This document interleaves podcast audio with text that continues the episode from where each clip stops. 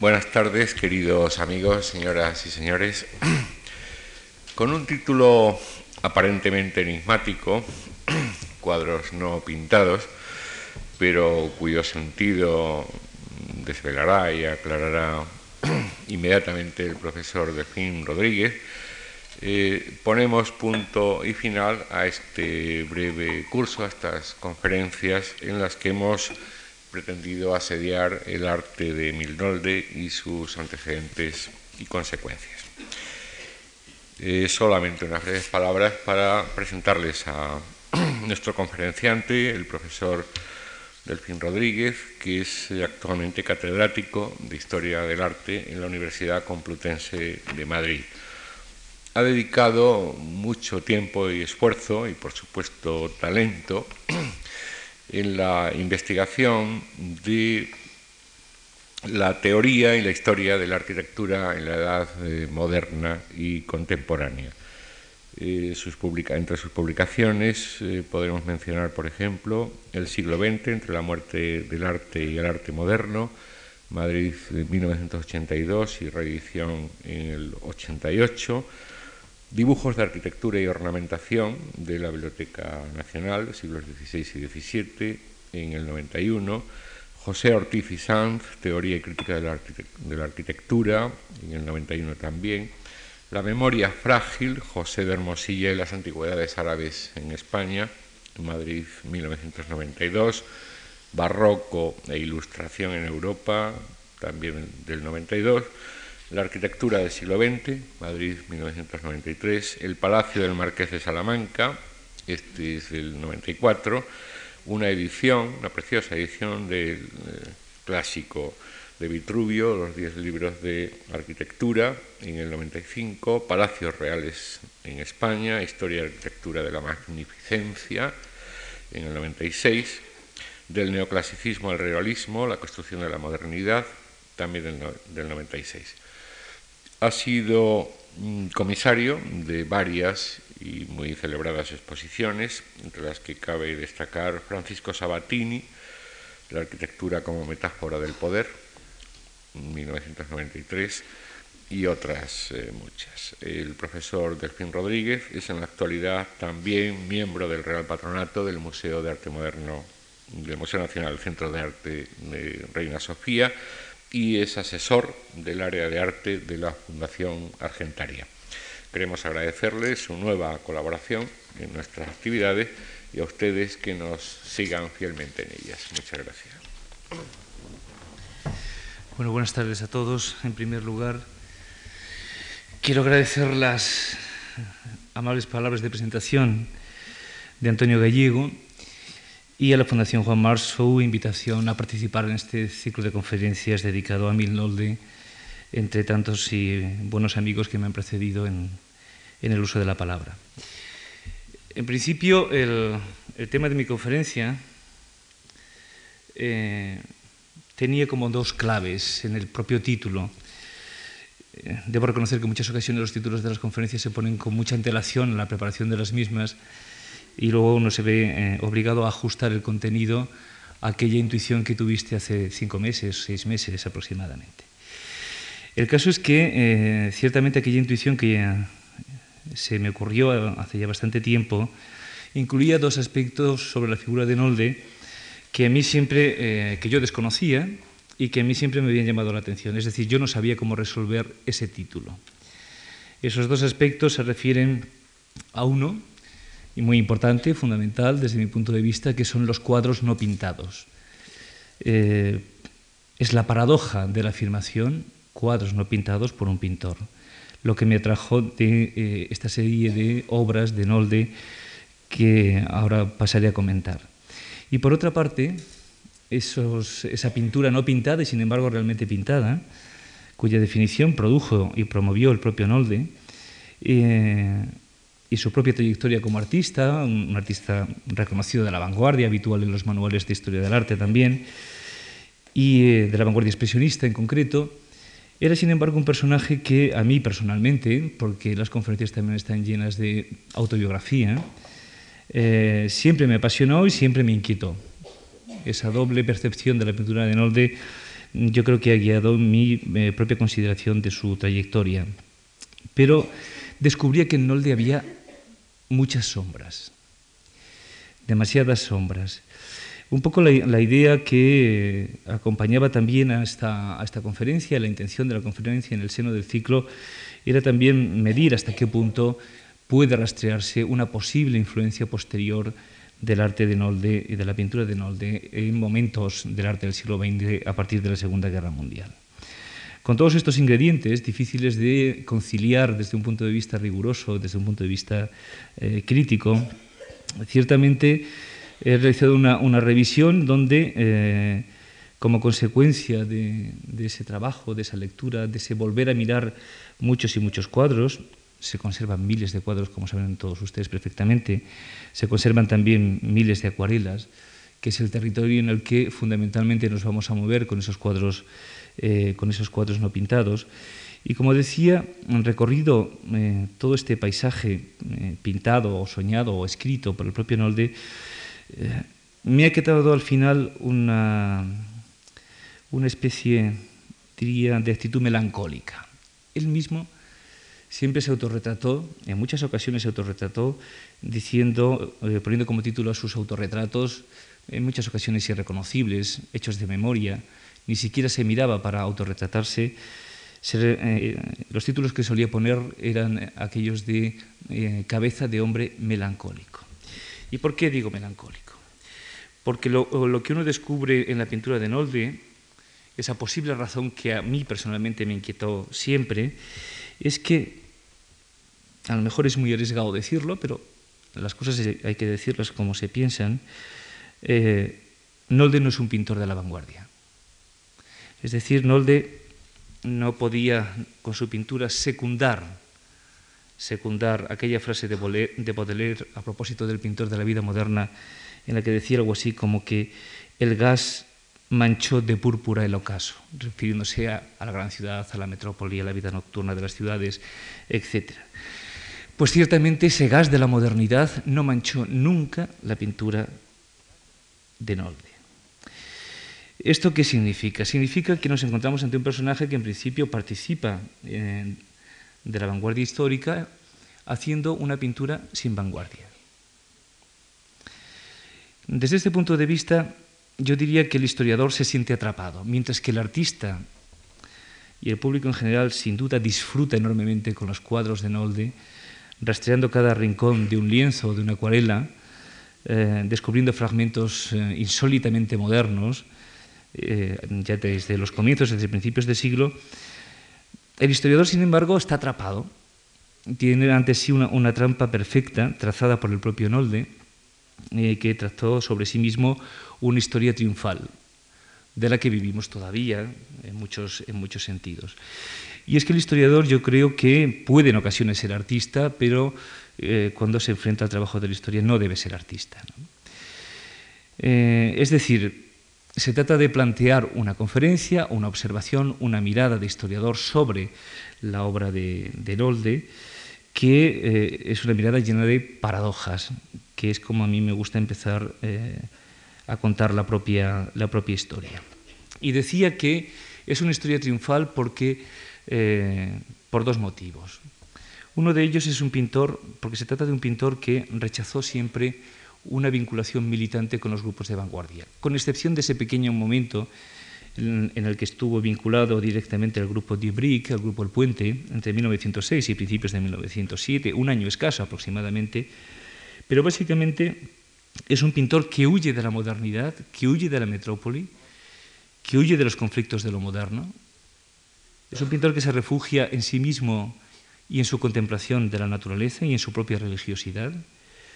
Yo diría que es un pintor del siglo XIX, un pintor estrictamente romántico, esto ya lo estudió Rosenblum, que pinta con maneras, con lenguajes, con formas del siglo XX, con formas de la vanguardia. Y esta es la trampa a la que me refería, es decir, usa un lenguaje moderno, absolutamente contemporáneo y de otras aportaciones nuevas, revolucionarias, atractivas, significativas en el contexto del crecimiento de la vanguardia eh, histórica en Europa, y sin embargo lo que esconde detrás esa pintura, esas soluciones, esos lenguajes, lo que esconde detrás es un discurso antiguo, por decirlo así. Por lo tanto, nos encontramos con un pintor que yo diría, él mismo era consciente de eso, que no tenía sitio ni entre los tradicionalistas ni entre los vanguardistas. Un pintor, él decía eso, mismo de, su trabajo, un pintor eh, a contracorriente. Y sin embargo, es un pintor que nos obliga, no solamente a los artistas y al público que eh, contempla sus obras, a realizar un ejercicio de conocer, de conocedor. Un ejercicio en el que el historiador se detiene en las soluciones formales, en el color, en la pincelada, en la importancia del trazo, en su disposición, en sus conflictos sobre el lienzo.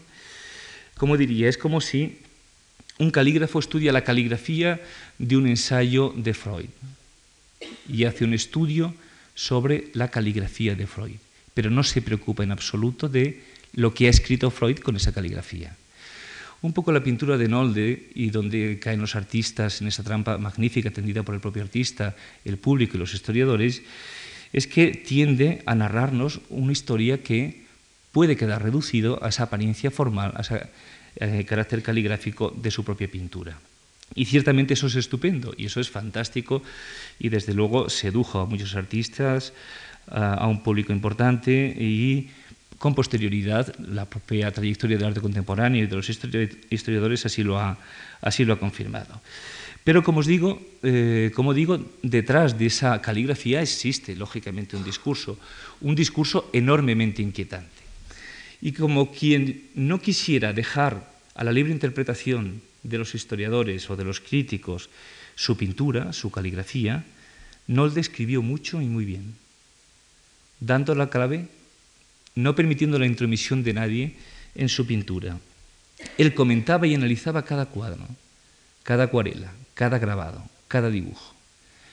A base de memorias, a base de diarios, dio todas las explicaciones posibles. Más allá de su propio texto, no parecía pertinente que nadie hablase. Eso contribuía y ha contribuido sin duda a trazar una historia triunfal de este artista, que como digo, él mismo se encargó de consolidar, sabiendo que detrás tiene toda una serie de aspectos a veces eh, oscuros que han ocupado también otros personajes importantes de la vanguardia histórica, y es su simpatía, su carácter profundamente conservador, eh, diría directamente reaccionario en muchísimas ocasiones, su militancia tempranísima en el partido nazi, ya en 1920, con la paradoja por todos conocida de que a partir de 1937 y a partir de 1941 de una forma expresa, eh, los nazis le prohibieron pintar. Le prohibieron pintar.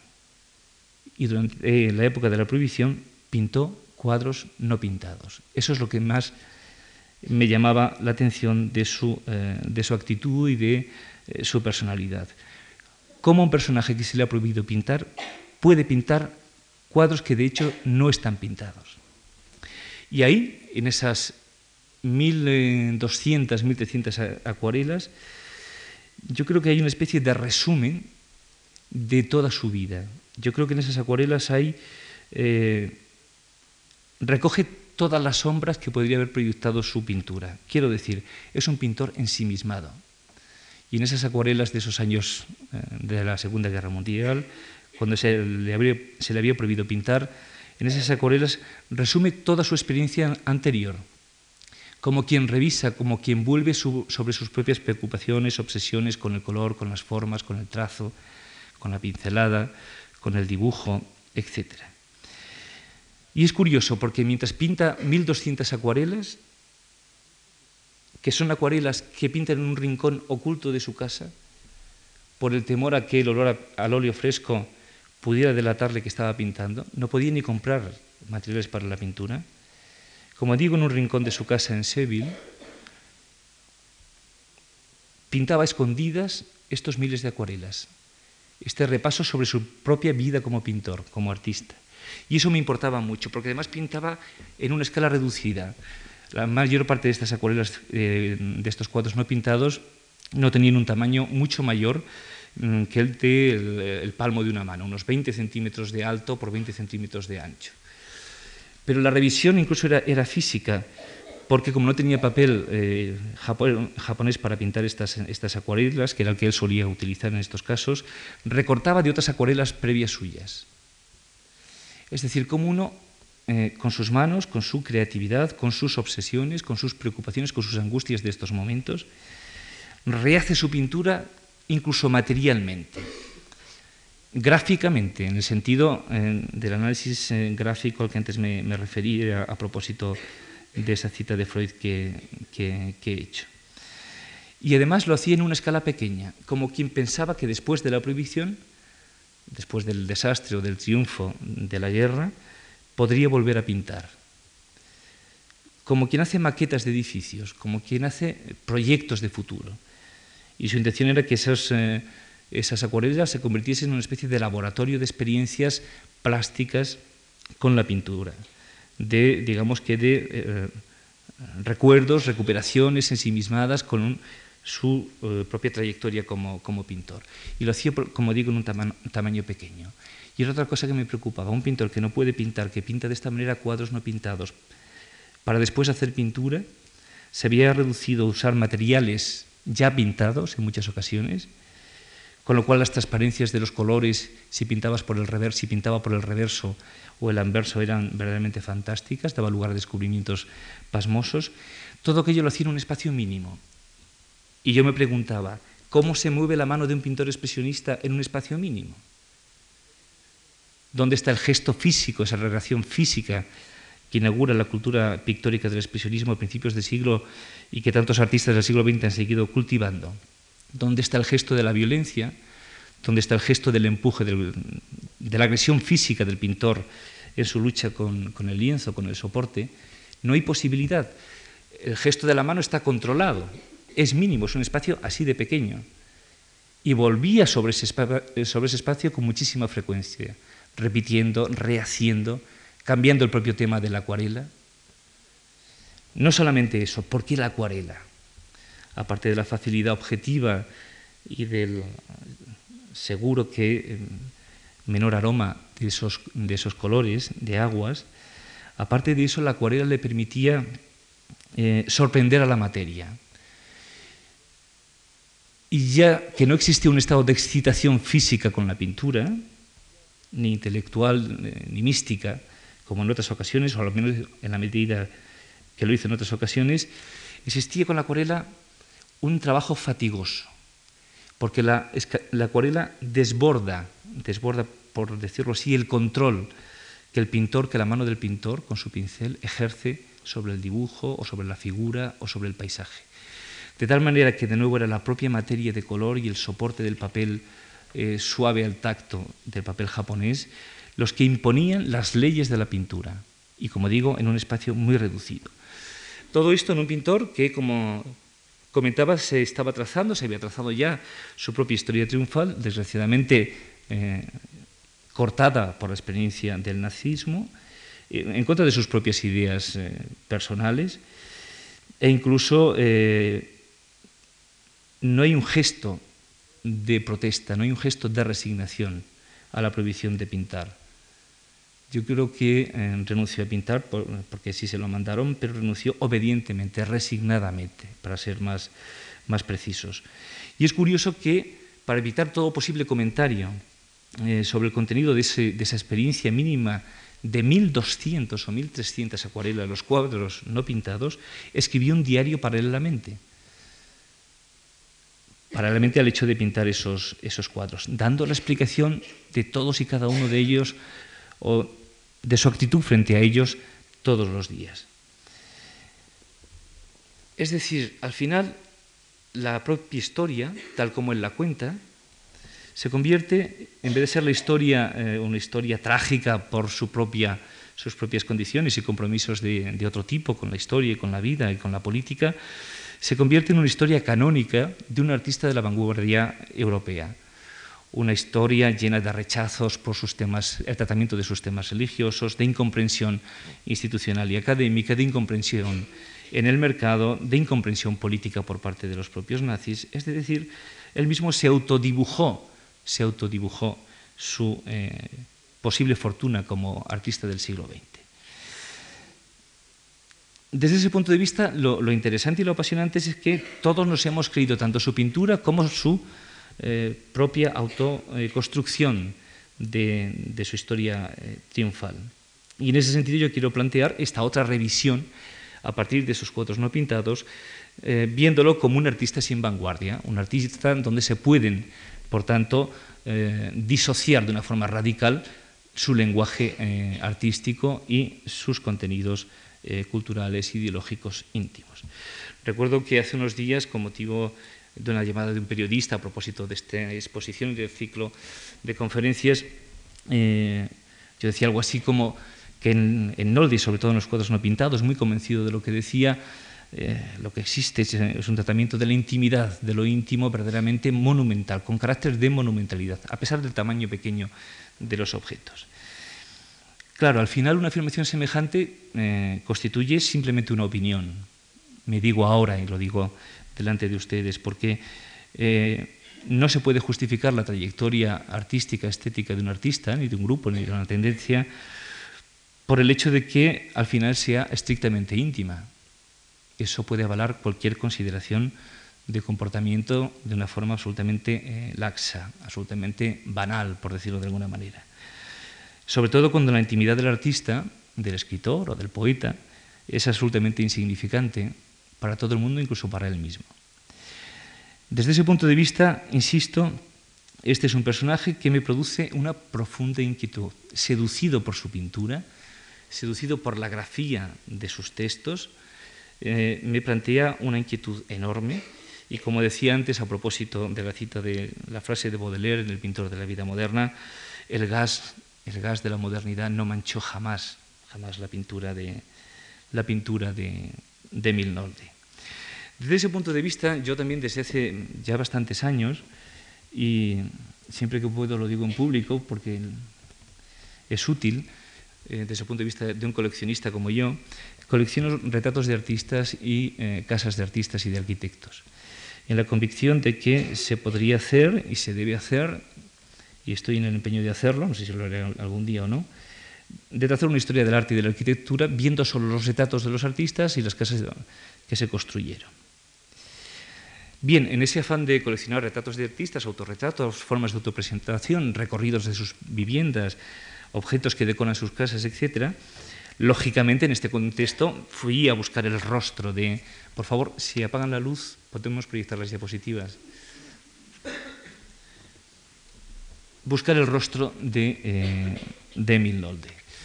Los autorretratos son casi infinitos, como sus series temáticas eh, de marinas, de flores, eh, de paisajes, de cuadros religiosos, etcétera y sus retratos, eh, como decía antes, hay muchos retratos hechos de memoria, autorretratos hechos de memoria, pero hay algunos que me llamaron poderosamente la atención. Por ejemplo, este retrato, esta cabeza de hombre melancólico de 1907, eh, realizada a la acuarela, es un retrato sin rostro, aparentemente sin rostro, con una mirada eh, huidiza, una mirada no llena de serenidad, sino más bien de tensión, una, mirada muy oscura, muy desde el que habla de una persona que habla desde la profundidad del tiempo o de la historia.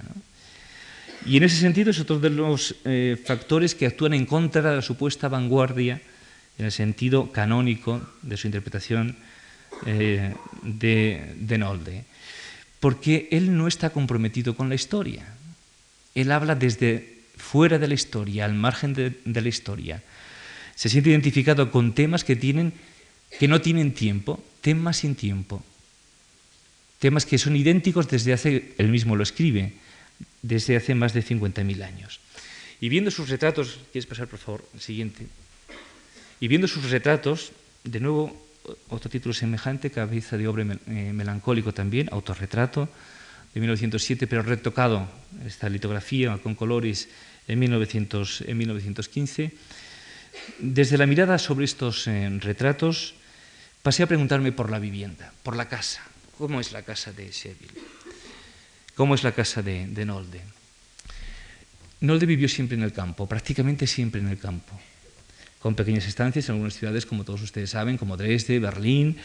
Eh, viajó muchísimo por toda Europa, por todo el mundo, hasta Nueva Guinea, por el Pacífico, por Siberia, por China, la India, eh, Egipto, por España, estuvo en 1921 eh, en España visitando algunas ciudades españolas, especialmente Granada, donde se detuvo eh, varias, varias semanas.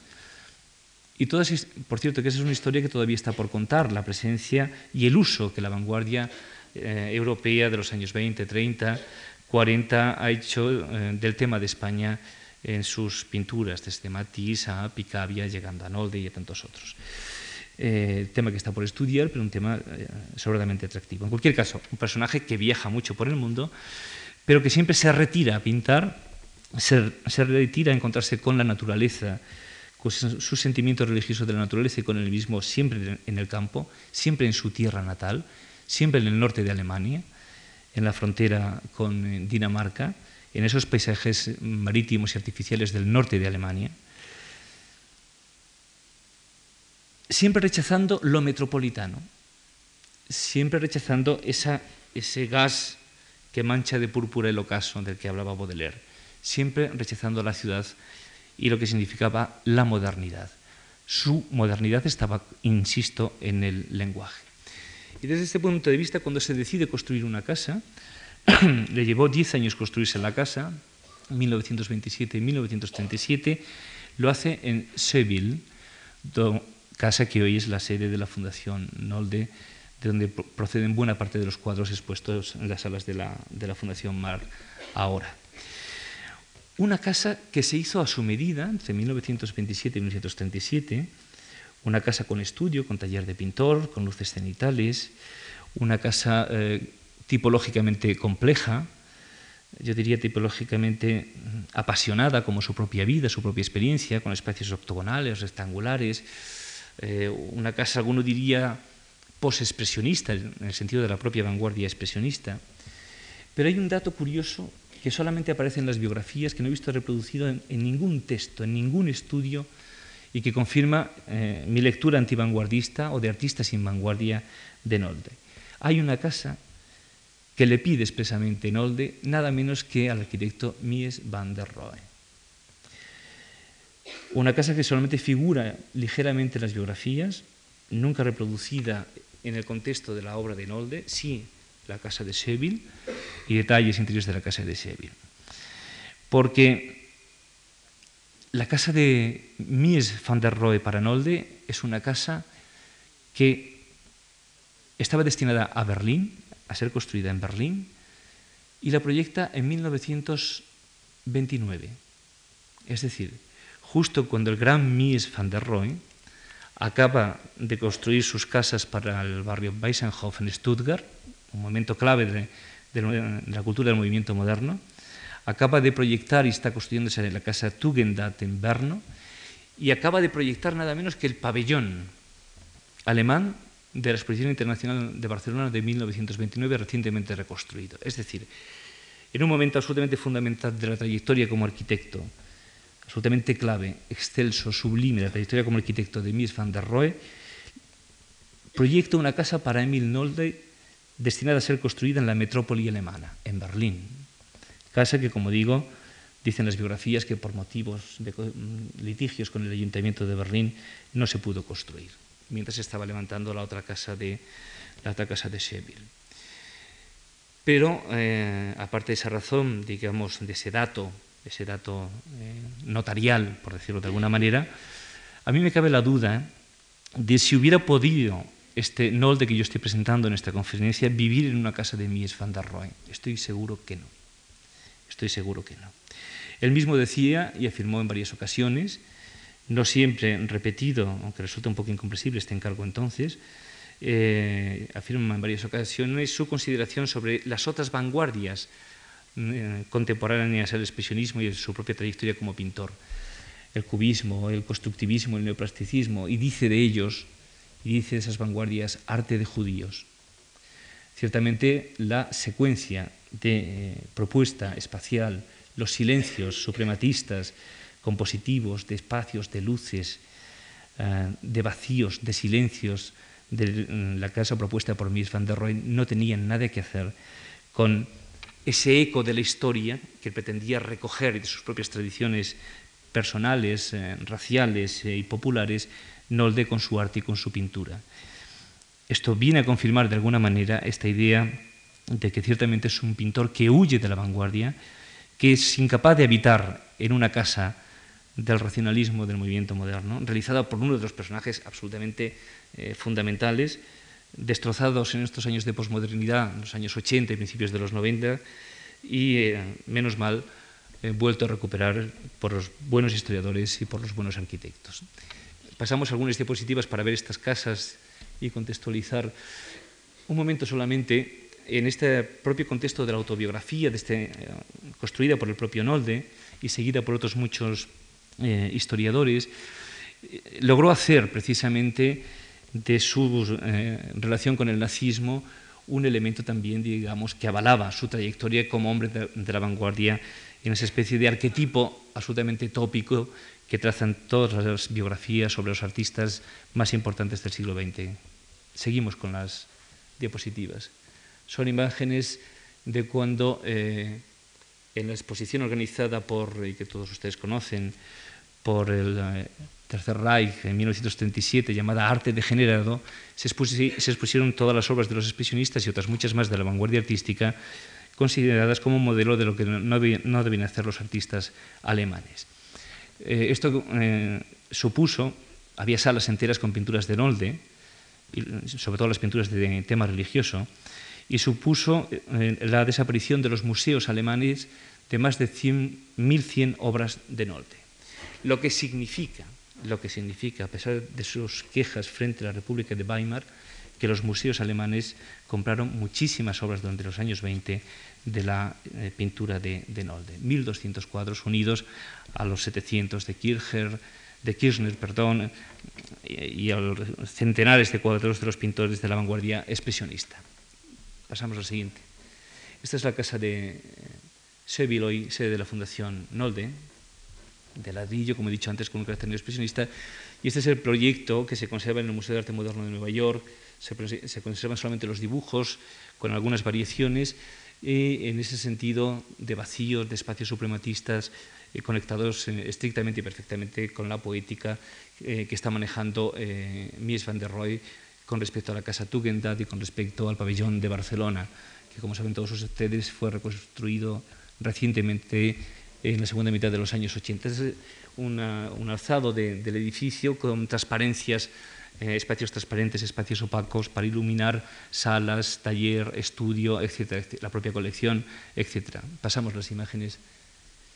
Pasamos las imágenes de esta planta. Esta es el, la estructura metálica de soportes del, del edificio y siempre, simplemente eh, como elemento recordatorio la planta del pabellón de Barcelona para que vean eh, lo importante que podría haber sido este, este, espacio que sin duda, en el que sin duda Nolde eh, nunca hubiera habitado ni col colocado sus cuadros.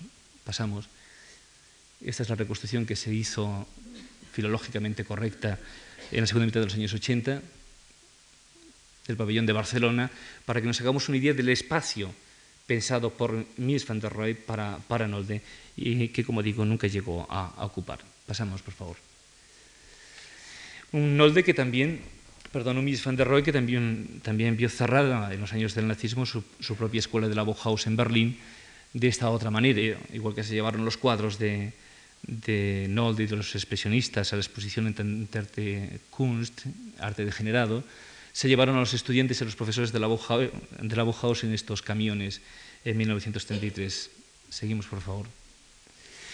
Y es que eh, simplemente, y para no alargarme demasiado, solamente un paréntesis de la importancia y significado y significación de las casas como elemento de elocuencia inusitada, insólita en las trayectorias artísticas y de los retratos y autorretratos de los artistas de, cualquier época, pero especialmente la vanguardia, eh, resulta verdaderamente apasionante. Un rastreo muy sencillo y muy rápido, solamente por algunas casas, como la casa de eh, Kirchner, su amigo eh, al principio, en la época del Grupo El Puente, en Dresde, eh, pintando su dormitorio, las mesas, etc., la alcoba de su casa, de sus distintas casas. La siguiente, por favor eh, sus modelos de, eh, que usaba en, en, el estudio en Dresde de 1908-9 el propio eh, Kirchner, otros modelos en otras casas en, en Suiza. ¿Quieres pasar? propuestas de casas de viviendas de artistas y arquitectos eran muy frecuentes en esta época contemporánea de la experiencia de Nolde en Alemania, o las casas de Bruno Taut, todas llenas de colores tan distintas a, los colores usados por, eh, por, eh, por Nolde en sus pinturas, este arquitecto absolutamente fundamental de la vanguardia que tuvo que huir de Alemania en 1933 y que pintó sus casas, la arquitectura y las ciudades de colores. La siguiente, por favor. Este es un rincón de su estudio en Magdeburgo, del de Taut, Bruno Taut, y este es una casa que se construyó en el Bósforo, al lado de Estambul, una verdadera pajarera para mirar el azul del Bósforo y el verde de los bosques. La siguiente, por favor. Casas expresionistas, racionalistas, etc. Un mundo, por tanto, en el que al final, todavía no hemos hablado de las ideas de, de Nolde, que se esconden detrás de la grafía de su pintura, eh, conservadoras, eh, místicas, religiosas en muchas ocasiones, pero la religión también podía ser vista por otros artistas contemporáneos de Nolde en Alemania en la época del nazismo en, de esta forma que tienen este fotomontaje. La siguiente, por favor. En fin, eh, su retrato, su situación personal, su situación en la historia, sus casas, eh, esa relación íntima con su propio trabajo, con, sus paisajes, con sus propias historias nacionales, han llevado incluso a construir recientemente una trayectoria historiográfica que eh, a mí personalmente me desconcierta un poco también. Es un lamento que todo lo que estoy contando son desorientaciones y paradojas más que afirmaciones rotundas sobre la figura de Nolde. Llegaremos al momento de, su propia pintura, pero eh, se están escribiendo cosas insólitas como trazando historias eh, genuinas de lo alemán en el arte, de personas que hablan de Nolde y trazan una genealogía, digamos que eh, paradigmática, Durero, Grünewald, el tardogótico eh, alemán, germánico, eh, después el romanticismo alemán, Friedrich y seguidores, secuaces y artistas que comparten esta experiencia del arte romántico, y después el expresionismo y sobre todo Nolde, y después de Nolde continúa esa genealogía del arte alemán. Y vienen los nuevos expresionistas alemanes, los nuevos salvajes alemanes, y viene Joseph Beuys, y viene todo el arte centroeuropeo. Como una línea historiográfica, como una línea germánica, como una línea nacional. Esto escrito en tiempos recientísimos, vamos, este mismo año. Y todo esto marca la forma de mirar y entender el arte contemporáneo, como toda la historia del arte, como toda la historia del arte. Y desde este punto de vista, eh, ciertamente el propio, el propio Nolde en su pintura, como muchos de sus compañeros expresionistas, eh, miraron esa posible genealogía de su propio arte. Y le miraron en muchos casos de una manera estrictamente formalista, por decirlo así, de conocer, de conocedor. Y buscaron en las culturas primitivas y exóticas no europeas, oceánicas, africanas, etc., el gesto, la expresión de los rostros, la forma de disposición de los colores, la forma de tratar los materiales, la madera, la pintura, etc. Y miraron el tardogótico y las vidrieras góticas, todos ellos, todos ellos, todos los artistas alemanes vinculados al expresionismo, y miraron el arte egipcio y el arte persa, y visitaron los museos etnográficos y etnológicos, y se entusiasmaron por el eh, Trecento italiano y también por Piero de la Francesca, el amadísimo Piero, decía Emil Nolde, y por Giotto. Es decir, consumieron el arte como artistas, haciendo caso omiso de la producción, del momento histórico de su producción, haciendo caso omiso de los eh, posibles contenidos o significados de esa pintura. Esto que se hacía de una manera habitual porque el arte se alimenta de arte, igual que la arquitectura se alimenta de otras arquitecturas previas, yo creo que, y ahí se puede medir, eh, se puede medir la posible influencia de Nolde, la pintura de Nolde en la pintura posterior, aunque no tuvo mucha en el expresionismo abstracto norteamericano, ciertamente hay un solo pintor expresionista abstracto norteamericano, eh, Wilhelm de Kooning, que afirmaba esto que yo acabo de decir, pero en los años eh, finales de los 40 y principios de los 50. Hizo evidente que al artista solamente le interesa la pintura, le interesa la grafía, no le interesa el contenido. Y desde esos supuestos manipula, se enfrenta, recoge, recorre, cuadros, gestos, movimientos, colores, trazos de toda la historia del arte. Pues bien, eso mismo que decía de esa forma tan absolutamente desinhibida, eh, olvidada de cualquier tipo de entendimiento, compromiso político, cultural, sentimiento de tipo religioso, contenido culturalista, etc., eso mismo lo escribía Nolde durante los años 10, 11, 20, durante toda su vida, y lo pintó Nolde durante toda su vida. Y no nos permitió la interpretación, porque, como les digo, se empeñó en contarnos permanentemente eh, cómo debíamos entender esos, esos cuadros. Este es un autorretrato de Nolde. Algún historiador, es un retrato magnífico entre los muchos que tiene, algún historiador ha insinuado cómo a partir de 1900, eh, del comienzo, después de su viaje por Oceanía y por prácticamente por toda Europa, eh, en todos sus autorretratos se ensalzan, se exalta el color azul de sus ojos, en todos sus autorretratos. La siguiente, por favor. 1906 es un año también fundamental en la trayectoria pictórica, un pintor, un pintor que ha tenido, ya era mayor, por decirlo así, para ser vanguardista en 1907. Eh, quiero decir, nació en 1867, llevaba treinta y tantos años eh, formándose como artesano, dando clases de dibujo, haciendo dibujos naturalistas, pretendiendo formarse tanto en París como en Alemania con algunos pintores. Algunos pintores y algunas academias no lo dejaron entrar eh, porque no sabía dibujar tal como le exigían. Porque lo que sí sabía Emil Nolde era trazar, era usar trazos de colores y trazos eh, de pincel y trazos de pluma y trazos de lápiz. Y este es un elemento, desde mi punto de vista, fundamental en el arte de Nolde.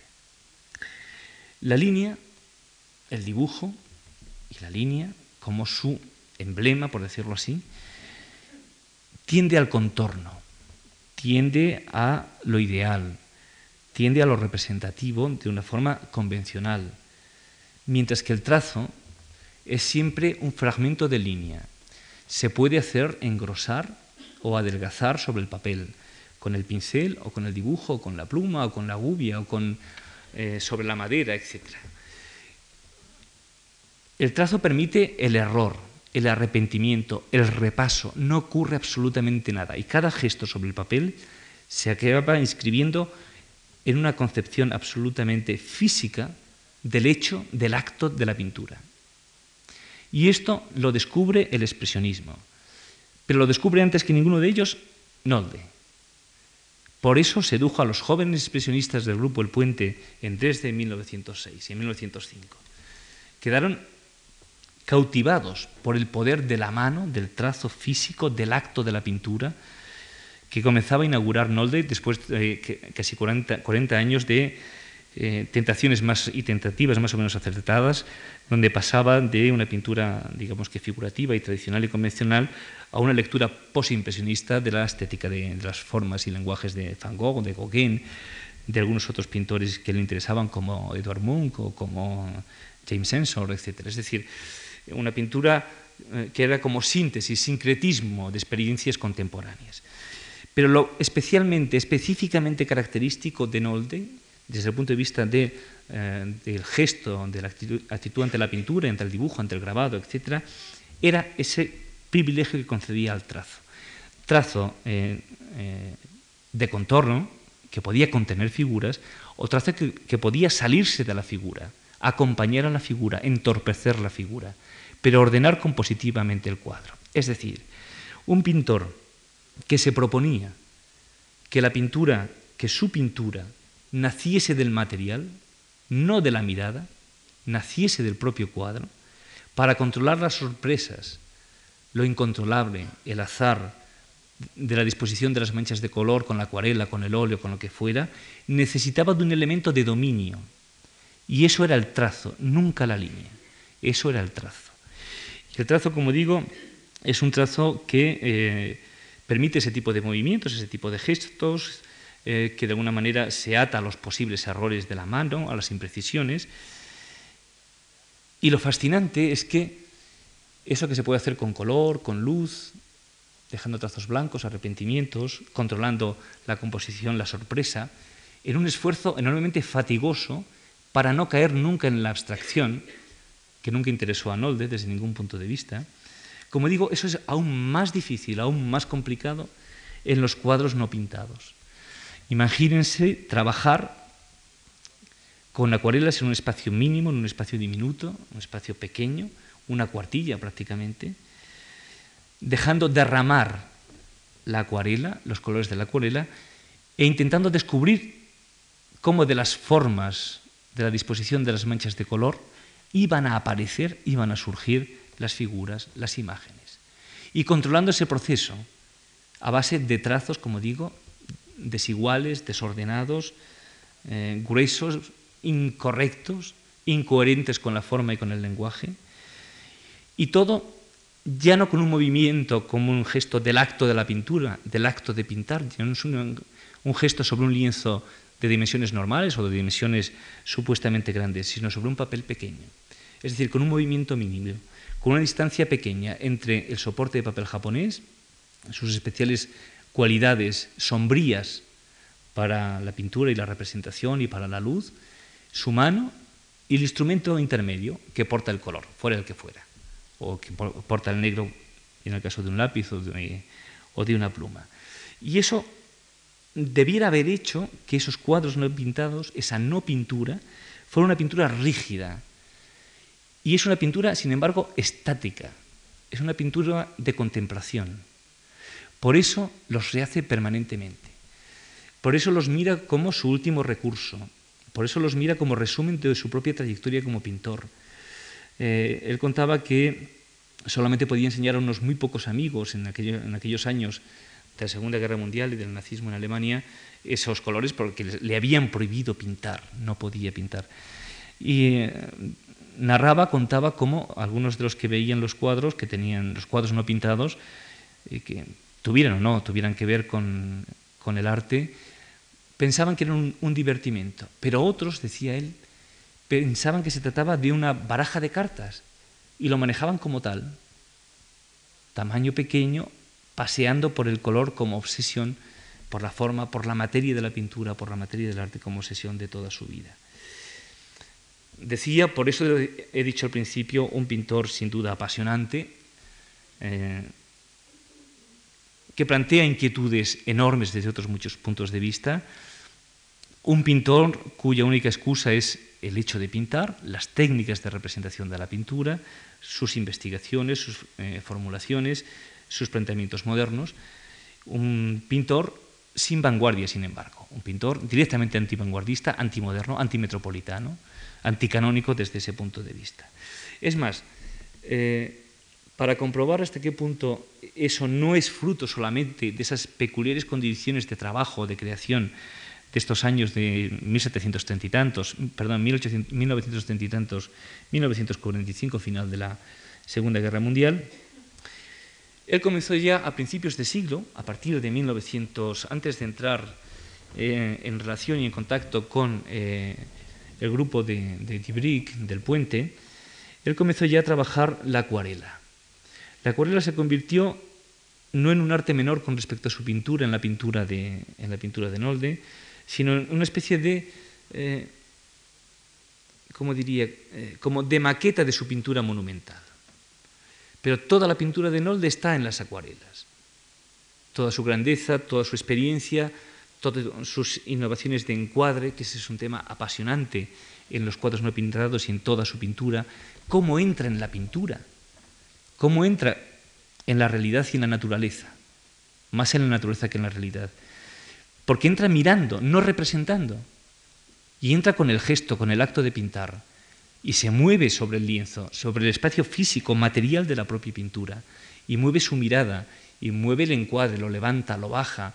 Eh, en muchas ocasiones está el poder de la materia para dictar sus normas al artista, que los propios límites de una pequeñita hoja parecen empujar a las figuras, las someten a su propio perfil, a la dimensión del lienzo, a la dimensión del cuadro. De tal manera que se produce, eh, como diría, una especie de, de aventura eh, intuitiva o de, como de trampa simbólica. Da la impresión de que el cuadro es mayor, de que el cuadro tiende a crecer, de que esa pintura se puede expandir y amenazar con cubrirlo absolutamente todo. Cuando no es verdad, el cuadro termina en su límite, en su dibujo, en, el límite del papel. Sin embargo, juega con esa estrategia de la, que es capaz de convertir una pequeña dimensión, muy pequeña dimensión, en un cuadro monumental porque aspira, como digo, a sobrepasar los límites del cuadro. Porque más allá del cuadro existe solo para Nolde, solo el más allá de la pintura. En cuanto a las posibles interpretaciones, ya las cuenta él. Basta, mm, no están traducidos los diarios ni las memorias de Nolde al castellano, pero sería una oportunidad estupenda que se tradujesen al castellano, ya que tenemos muchas otras memorias y textos de, de otros artistas de las vanguardias, las de Nolde son verdaderamente fantásticas desde estos puntos de vista que estoy diciendo. Y como decía, como comentaba, a propósito de los orígenes mismos de esta obsesión de Nolde por la acuarela, por el tamaño aparentemente frágil, más pequeño, etc., eh, a principios de siglo, mm, coincidiendo con la experiencia de, de Dresde, del grupo El Puente, y entre 1907-8 aproximadamente, eh, en sus retiros periódicos al norte de Alemania, a su tierra natal, a sus paisajes del alma, a su geografía propia y de su pueblo, eh, comenzó a hacer una experiencia atractiva. Eh, comenzó a pintar acuarelas que sin terminar o terminadas depositaba sobre el suelo. Eh, en esas condiciones climáticas la nieve solía cubrir o la lluvia las acuarelas ese elemento acuoso de color, de ese color acuoso característico de la acuarela, y eh, lograba distorsionar. La, la, naturaleza parecía completar el proceso del artista, de tal forma que la identidad entre hombre y naturaleza, sin más mediación, quedaba confirmada. Por eso he hablado de ahistoricismo, por eso he hablado de antimodernidad, de amodernidad. Por eso he hablado de huida de la metrópoli, por eso he hablado de huida de la, de la, vanguardia en sentido estricto. Está manejando conceptos típicos y característicos del arte y de la estética del romanticismo. Es más, a veces con un frío gélido salía a pintar por las tardes a la acuarela, porque de esa forma, con el frío gélido del norte de Europa, del norte de Alemania, cristalizaba el agua de los colores. Y se producían en esos procesos de cristalización chispitas llameantes, brillos insólitos que duraban lo que duraba esa experiencia mínima. Un tono eh, místico, un tono religioso, un tono panteísta, en la que el artista, él, Emil Nolde, se convertía en el medium, en el intérprete de esa relación entre hombre y naturaleza. Esto le llevó eh, por otra parte, a sentirse eh, apasionado, como antes decía, y como tantos otros miembros de la vanguardia, expresionista o no, con las culturas primitivas, eh, con el arte primigenio originario de los pueblos, a emprender ese viaje verdaderamente fastuoso, fantástico y emocionante por todo el mundo, con una expedición alemana de carácter científico y etnográfico para estudiar las costumbres de los pueblos indígenas, etc. Y en todo ese proceso, y como consecuencia de todo ese proceso, de ese viaje de interés por esas culturas, se produjo una especie de relativo cambio en su pintura que duró muy poco. Lo suficiente, el suficiente tiempo, para construir una serie de bodegones de naturalezas muertas, por llamarlas así, donde confrontar de una manera bastante hierática, de una manera, yo diría que de oficio, eh, la presencia de elementos de la pintura eh, europea, de su pintura, eh, con la presencia de imágenes de ídolos, de objetos o de colores extraídos de las culturas de Japón o de China, de la India o de Oceanía o de la propia África.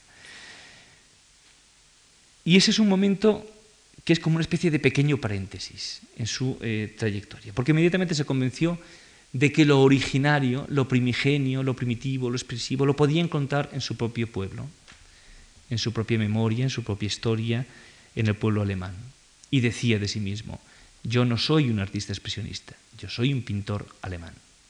Y esto lo mantuvo antes, durante, después de la experiencia del nazismo. Es muy posible que por ese motivo, como antes recordaba, todavía ya eh, intelectuales, escritores, críticos de arte, historiadores del arte, que insistan en esa genealogía eh, de una forma de hacer arte específicamente nacional, específicamente alemana, que llegaría incluso, como antes he comentado, a, personajes tan importantes como, tan significativos desde otros puntos de vista, no precisamente desde ese, como eh, Joseph Beuys o como otros artistas neoexpresionistas. Después de esta breve descripción, a uno le queda la duda de si toda la profundidad de, la pintura de Nolde, el interés, la pasión o la emoción que pueda despertar en nosotros, sea una cuestión de formas, de técnicas, de maneras de trazar, de disponer el color.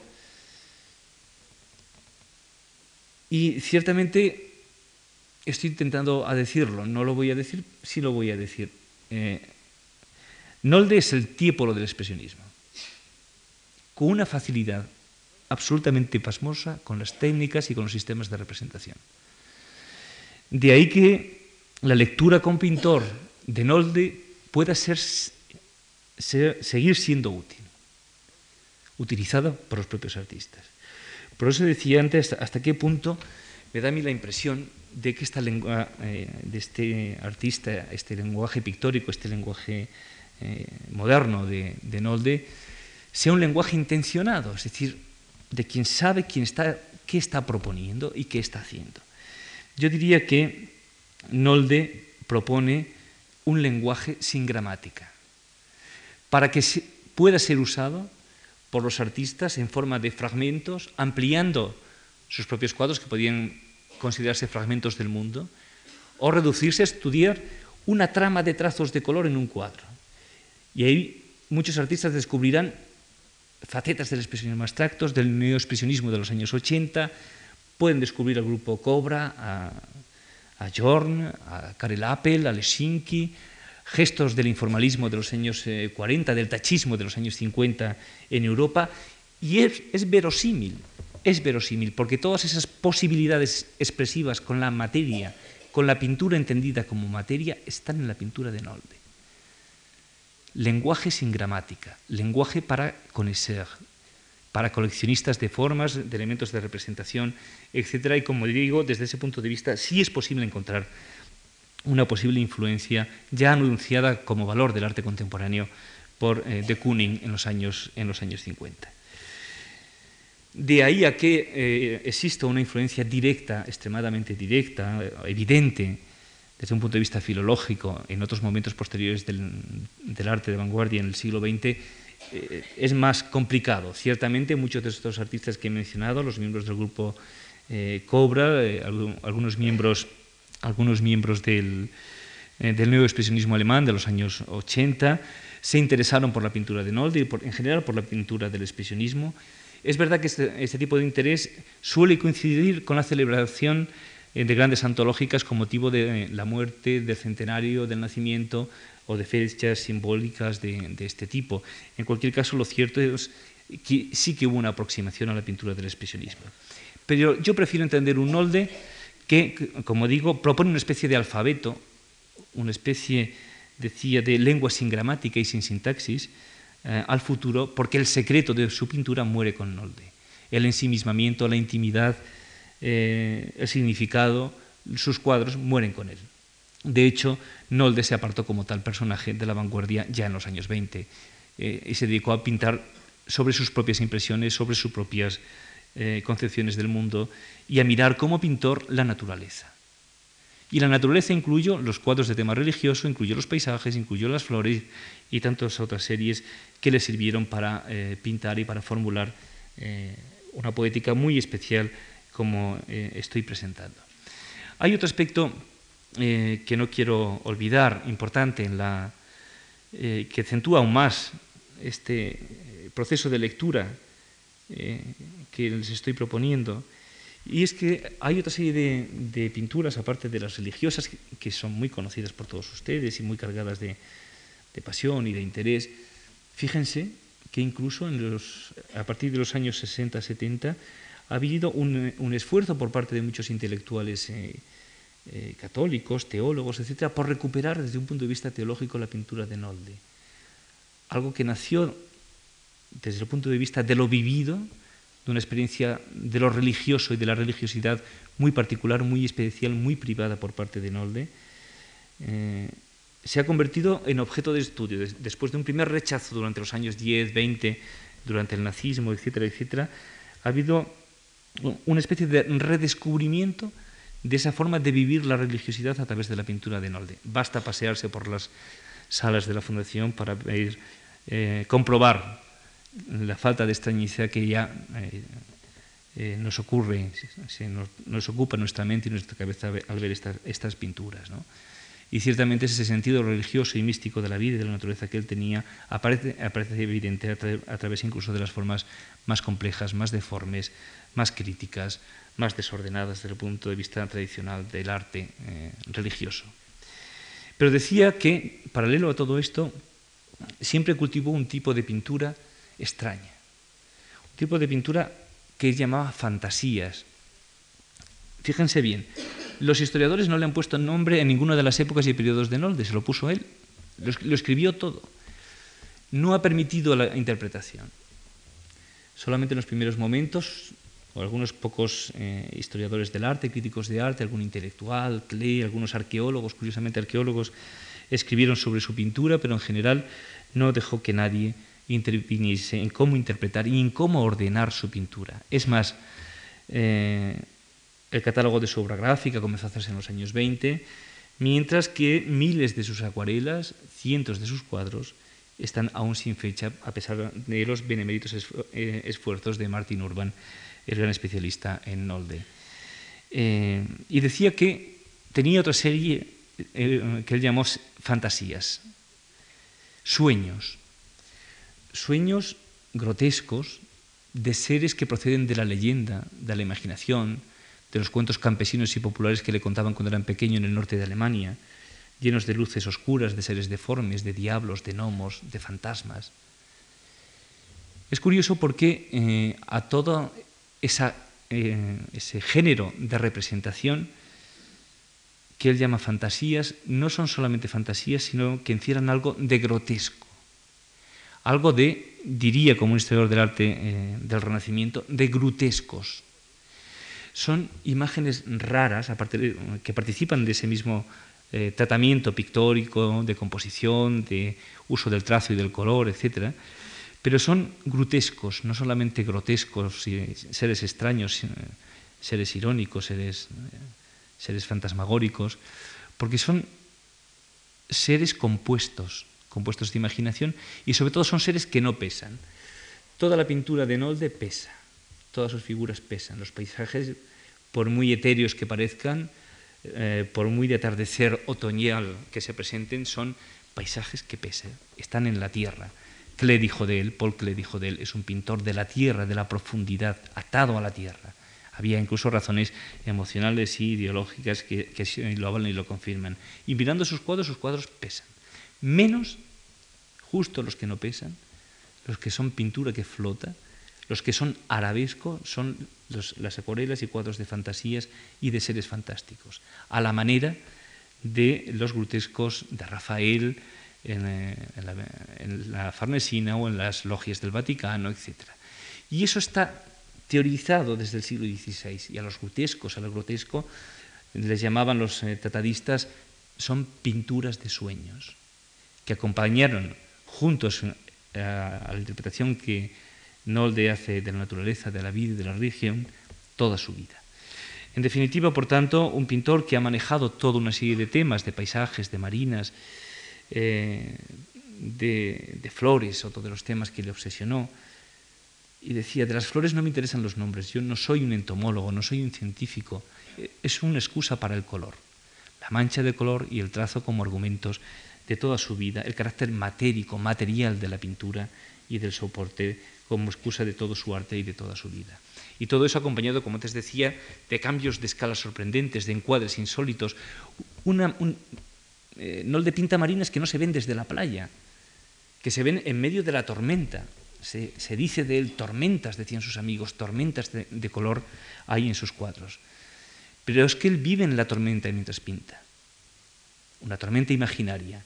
Y el agua desborda, igual que las figuras, desborda el cuadro, se amontona sobre el cuadro, ocupa volumen en el cuadro. El agua pesa en la acuarela y pesa en el óleo en esas representaciones de, la naturaleza de Nolde, de, las figuras de Nolde.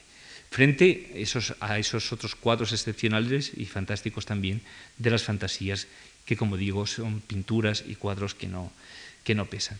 Vamos a ver algunas de las imágenes.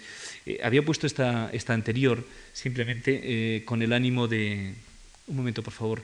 Con el ánimo de presentar un cuadro al que él le concedió muchísima importancia, de 1906. Un cuadro, volvemos dos antes. Gracias. De 1906. Es un cuadro en el que él dijo, este es un punto de no retorno está con, está con los pintores de un poco antes, unos días antes, unos meses, un mes o dos meses antes de ir a Dresde con los pintores de Die eh, y está, es un cuadro, ¿cómo decir?, que tiene un raro primitivismo.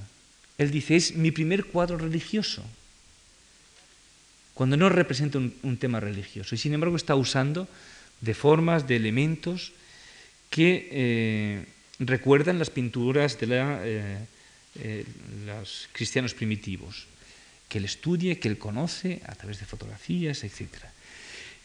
Y además explica el cuadro y dice, detrás de esta forma de componer, de decir, de representar, etc., en el centro estoy yo, mi retrato. Es un retrato de nuevo simbólico y de nuevo, como pueden comprobar, con los ojos azules. Y al lado lo que va a rodear es una especie de profecía, de premonición, su vida. La envidia, la crítica, el desdoro, los ataques, la incomprensión. Pasamos ahora, por favor. Un cuadro inaugural, por decirlo así. Eh, para resaltar, eh, que es un poco tarde, para resaltar eh, la importancia del trazo, había traído simplemente otros artistas y arquitectos conectados eh, culturalmente con Nolde con la cultura del expresionismo, donde el trazo es tan importante frente a esa hegemonía histórica de la línea a la que el expresionismo eh, puso freno, paró y destrozó definitivamente. Son apuntes, bocetos a base de trazos, esos trazos donde uno se puede equivocar, confundir, engrosar, hacer adelgazar, llenar de arrepentimiento, porque además, fíjense en una cosa, las líneas que destroza el expresionismo, las líneas de color, las líneas de lápiz, eh, no tienen tiempo, son atemporales, mientras que el trazo tiene tiempo, tiene el tiempo de su ejecución, se puede medir el tiempo que ha durado en trazar un trazo, mientras que la línea esconde el tiempo. Por eso la línea y el dibujo lineal se puede sustituir, reemplazar por otros dibujos. Si se pierde un dibujo, se repite, como hacían las academias, y el trazo no, es imposible tiene su espacio y su propio tiempo, un tiempo de ejecución que pertenece a la mano del pintor, al carácter matérico, productivo, directamente productivo de la pintura. Y esto el expresionismo lo cultiva de una forma excepcional y Nolde de una forma eh, verdaderamente sublime, enorme, grandiosa y súper variada de posibilidades eh, de lectura y de interpretación. Como veo que es un poco tarde, lo que vamos a hacer es, y he traído muchísimas diapositivas, lo cual es siempre lamentable, pero también es un placer poder ver muchas diapositivas porque reconforta eh, después de, esta cosa tan larga que yo les he, les he contado. Eh, vamos a ver una serie de imágenes que yo había traído, son apuntes de Bruno Taut en Japón, que tienen mucho que ver con este tipo de temas. Son dibujos y grabados de, de, de Nolde en tinta sobre papel blanco. Fíjense la forma, la intensidad del trazo, el vigor del trazo, el recorrido la importancia del encuadre. Y eh, ahora venir una serie de imágenes que son los cuadros no pintados, esos 1200 cuadros no pintados. Eh, yo no los conozco todos, eh, conozco solamente algo así como un centenar aproximadamente. Y de imágenes en color dispongo de unas 30 nada más. He traído imágenes en blanco y negro que tengo en el bolsillo por si acaso eran necesarias, pero es curioso porque en estos años que pinta en ese rinconcito de su casa de Seville, eh, que pinta escondidas, que pintan pinturas no pintadas, pensadas para, para crecer, como ensayo, como resumen, como sombra de sí mismo y de su propia trayectoria, en ningún momento, en un momento doloroso, como era ese para él desde el punto de vista de artista, que le prohíben pintar, hay ninguna referencia a la situación social, política o cultural de Alemania nunca se preocupó, además en términos generales, por esos contenidos sociales de la pintura. Pensemos en el compromiso político de otros expresionistas alemanes y de otros artistas de la vanguardia alemana en aquellos años para ver la diferencia. Eh, basta que recuerden ustedes la reciente exposición eh, sobre Gross que hubo en, el Museo Thyssen de Madrid hace tan solo unos meses. La única acuarela que representaba un momento relativamente tenso entre las 1.300 conservadas es esta que acabamos de ver, en el que aparecían dos grupos de litigantes, los llama él, un grupo sumiso, obediente, cabizbajo, y otro erguido, rígido y con botas de militar. El único gesto figurativo eh, que pudiera ser interpretado de esta forma con un sentido eh, político. El resto son imágenes, son fantasías, son, eh, son paisajes, marinas, flores, donde él dice se sintió feliz como pintor y como hombre durante esos ocho años de prohibición del acto de pintar. Y simplemente ver eh, muy rápidamente, porque insisto que voy tardísimo con todo, eh, ver rápidamente estas acuarelas de los cuadros no pintados, donde maneja cómo controla con, eh, con los trazos, cómo controla el color, cómo deja que la disposición azarosa de las manchas de agua de las acuarelas impongan, hagan surgir la forma y la imagen de la materia, de la propia materia de color, eh, con paisajes de, y marinas de horizonte alto, de horizonte bajo, sin horizonte, en medio del mar, en el seno del mar, como quien está sobrevolando el agua. En ese momento, experiencias, por tanto, eh, compositivas de encuadre verdaderamente tan ricas que es un repertorio prácticamente inagotable en los cuadros figurativos, en las marinas, en eh, escenas de bailadoras, de, de parejas, en escenas de en relaciones entre hombre y mujer, hombre y viejo, etc.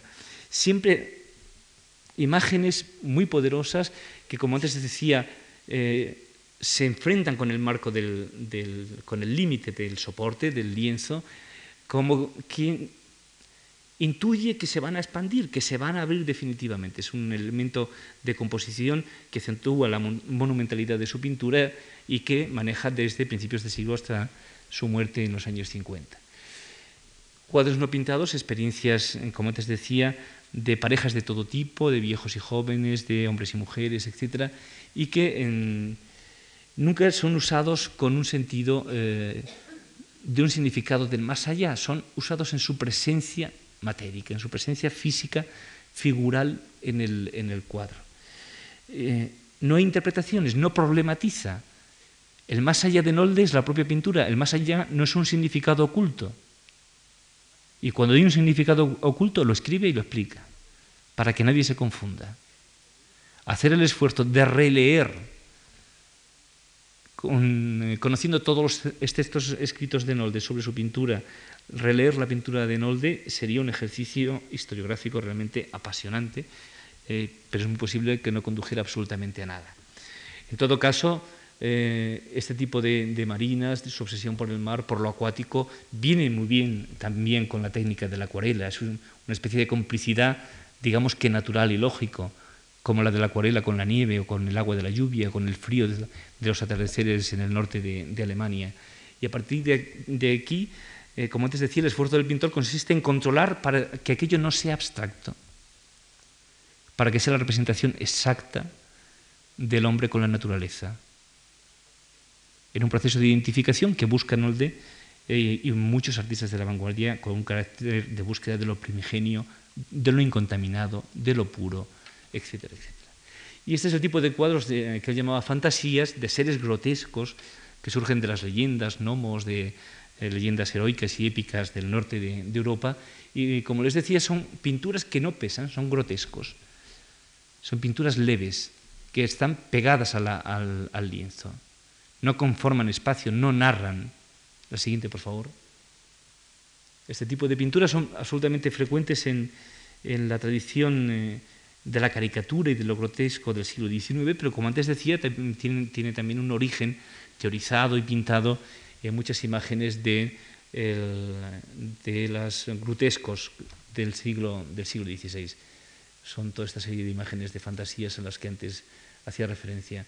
Este, este, grabado, por ejemplo, fue comprado por eh, por Asger John, uno de los miembros del grupo Cobra, en los años 50, cuando estaba trabajando con el grupo Cobra. Seres fantásticos de este tipo de acuarelas. Vamos un poco más deprisa para finalizar. Incluso algunas de las acuarelas que realizó en Granada, pintando gitanillas, pintando burros en Toledo. Es, curioso que la mirada se detuviera sobre este aspecto más folclórico, esa noche española que llama el profesor Ángel González. Casi toda la vanguardia se detuvo en pintar y en representar la, noche. Un momento, por favor, un momento aquí. La, la noche española. Pero sin embargo, cuando estuvo en Madrid, sí que estuvo en el Prado, y eh, estuvo eh, copiando y tomando notas de Velázquez, de Goya y de Tiziano. Desde luego que era un gran pintor que se alimentaba de buena pintura, de la mejor pintura posible, desde ese punto de vista de los términos del conocer, de, la, la, lectura que un artista puede hacer del arte, es absolutamente evidente. Y esta es aquella época, después de su regreso, de su viaje por todo el mundo, cuando incorpora en sus naturalezas muertas son naturalezas muertas. Hay un discurso distinto, ideológico y cultural diferente. La incorporación del primitivismo, eh, en este caso, es una especie de, incorporación museal. Coloca en sus cuadros y los convierte en naturalezas muertas, no en su relación directa con la naturaleza como en el resto de su obra, coloca representaciones de lo primitivo, de otro tipo de relación entre el hombre y la naturaleza. Y son naturalezas muertas, no naturalezas vivas, por decirlo con su contrario. La siguiente, por favor. Con muestras de elementos japoneses, chinos, oceánicos. Son imágenes fantásticas también de los orígenes de su propia trayectoria artística, los momentos del postimpresionismo, de la influencia de, de Van Gogh en su pintura y de otros un, momento solamente en esta, en esta pintura.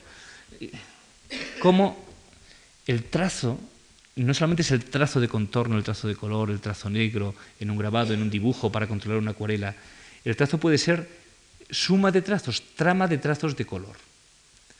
Y desde este punto de vista su pintura se puede ofrecer, como antes decía, como fragmento para los pintores tan próxima está a la abstracción. Esas tormentas de color son tramas de trazos, llenas de arrepentimiento, de gesto, de acto de pintar, de acto matérico, y a partir de la propia presencia de la materia surge la forma, la naturaleza, el mar, la marina, la densidad, la melancolía, el sueño, en fin, los eh, elementos de tipo poético que él suele añadir a sus pinturas, aparte de su discurso específicamente formal y compositivo. Seguimos, por favor son más paisajes marinos de los años 1915, 16, 17, todos de una riqueza increíble y que parecen anticipar algunas de las cosas que solemos ver todavía en muchas galerías de arte durante los años 80 y principios de los, principios de los 90, ese tipo de eh, imágenes tumultuosas de las marinas con esos encuadres tan distintos que les he comentado al principio, formas de aproximación, por tanto, y de... Eh, digamos que de arrinconamiento de los objetos y de los espacios en la superficie del, lienzo, del papel, que al final es el objeto último y primero con el que trabaja el artista, aparte de otro tipo de significados.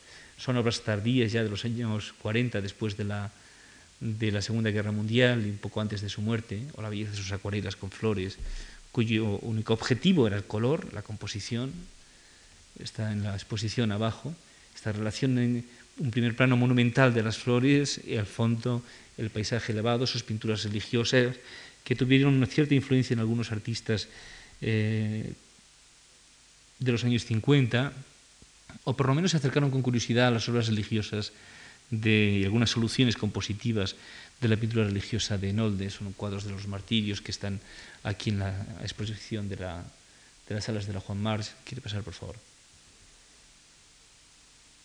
El purgatorio. ¿Quieres pasar, por favor? El paraíso perdido, con estos Adán y Eva desconsolados por la pérdida del... Simplemente había traído una serie de imágenes eh, finales para eh, ver ese recorrido, esa posible hipotética presencia y fortuna en movimientos como los del grupo Cobra, el informalismo y tachismo de los años 50 eh, aproximadamente y algunas otras experiencias no expresionistas de los 60. En cualquier caso, me da la impresión de que medir eh, la fortuna por la forma del parecido sería un error. tiendo a creer más bien que si existe una posible influencia en arte contemporáneo de Nolde, es una influencia a base de trazos y a base de pequeños fragmentos, fragmentos de color, fragmentos de composición, fragmentos de luz o fragmentos de encuadre. Y ese secreto se lo guardan, no lo hacen evidente, no suelen hacerlo evidente los artistas. Así es que, eh, ya para terminar, simplemente quería decir que esta lectura eh, de Nolde eh, que he propuesto en esta conferencia pretendía solamente decir una, cosa, entre otras que haya podido, hayan podido ser de su interés, y es que Nolde nunca se casó con la multitud, nunca ejerció el matrimonio con la multitud, algo que también Baudelaire en los orígenes de la modernidad reclamaba para el artista moderno. Nada más, muchas gracias.